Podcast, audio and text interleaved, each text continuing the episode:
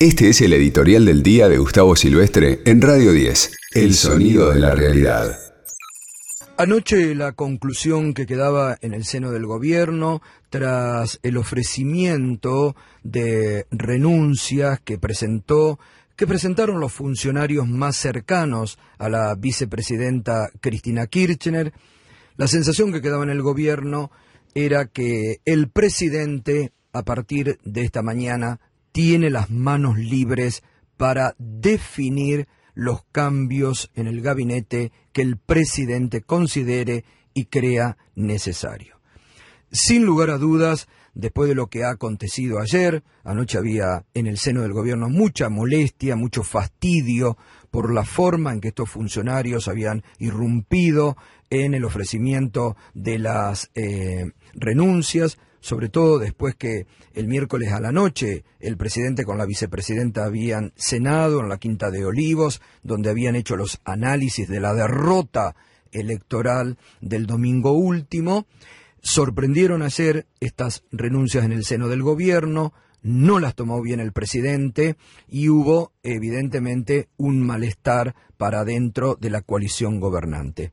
En eso ayer eh, el titular de la Cámara de Diputados, Sergio Massa, fue un poco el que trató de ir cerrando el círculo interno, dialogando con los distintos sectores, pero sin lugar a dudas queda la sensación que habrá una reconfiguración en la alianza de gobierno y que evidentemente algunas cosas van a cambiar a partir de este momento. Em, el tema principal aquí me parece que pasa por tiempos en que no han coincidido ni el presidente ni la vicepresidenta. Lo decía más temprano, la vicepresidenta cree, que es el momento de, a las medidas económicas que el gobierno formuló en algún momento que debe profundizar para que eh, la recuperación económica llegue a todos los sectores, sobre todo a los más vulnerables, debe también ser acompañada por una oxigenación política del gobierno y de algunas áreas donde se necesita gestionar de manera más intensa. El presidente coincide en ese análisis, incluso el propio presidente está disconforme con algunas áreas donde la gestión no se nota, pese a los anuncios del gobierno, pero difieren en los tiempos. El presidente cree que ahora hay que ir con los intendentes y con los gobernadores a recuperar, a recuperar la mística, a invitar al voto para que el gobierno siga en un camino que inició en el 2019 y que la pandemia postergó muchos de los proyectos, y que los cambios políticos deberán venir después que pase esto. Y allí la vicepresidenta dice, no, ahora hay que hacer. Por eso apuró a los funcionarios más cercanos a su sector a que presenten la renuncia como una forma de ver si se activaba una reacción del presidente o del gobierno para hacerlo en estos momentos. Bueno, eso fue lo que ayer eh, cayó muy mal en el seno del gobierno, las reuniones que se sucedieron, que terminaron 11 de la noche, los últimos en retirarse fueron el jefe de gabinete y los ministros Catopodi y Juanchi Zabaleta. Y bueno, ellos fueron los que definieron que el presidente a partir de hoy tenía las manos libres para reformular en el gabinete los cambios que crea que conveniente. ¿Que va a haber cambios? Obvio que va a haber cambios. El tiempo será el momento en que el presidente los defina pero evidentemente que va a haber recambios y que habrá, esto sí, que habrá que tener áreas del gobierno donde tiene que haber un, un control permanente. Eh, nosotros en este programa insistimos mucho desde el año pasado en el tema precios, particularmente el tema, por ejemplo, ley de góndolas, que es un instrumento, pero que no se da.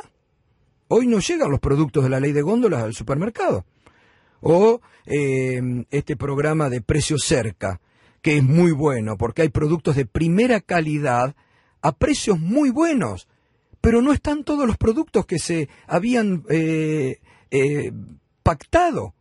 No están los productos. Entonces ahí hay una falta de gestión. Ahí falta control. ¿Por qué los productos? Si es un muy buen plan, ¿por qué algunos productos que ya están, pero son dos o tres? ¿Por qué no llegan la mayoría de los productos que tienen que estar? Ahí hay una falta de control, de gestión, de un seguimiento. Otro tema que me contaban en las últimas horas. El gobierno ha hecho una inversión en comprar creo que 900.000 computadoras. Las tienen y no las han entregado. ¿Por qué no las han entregado? Porque no han hecho la licitación todavía para ver quién cumple con la logística de entregar computadoras. Pero eso es una cuestión urgente, sobre todo en la pandemia, porque había mucha gente, incluso iban a hacer computadoras para la ciudad de Buenos Aires, que el gobierno de la ciudad de Buenos Aires no había comprado. Entonces, ahí hay una falta de gestión en un sector del gobierno, que hay que atender. Y que esto el presidente lo sabe. Que el propio presidente está molesto con algunas áreas. Que... Pero bueno, ahí es donde hay que hacer los cambios ya, urgentes. Porque hoy, hoy, una computadora para muchos chicos que lo necesitan para recuperar enseñanza es vital. Como el tema de los precios cerca. Si tenés el instrumento, que es muy bueno, si se está con, en algunos productos se están consiguiendo, ¿por qué no van todos? Porque falta gestión en algún área del gobierno. Entonces ahí es donde hay que apuntar. Esto lo hemos hablado en más de una oportunidad, incluso con el propio presidente, el tema de los precios.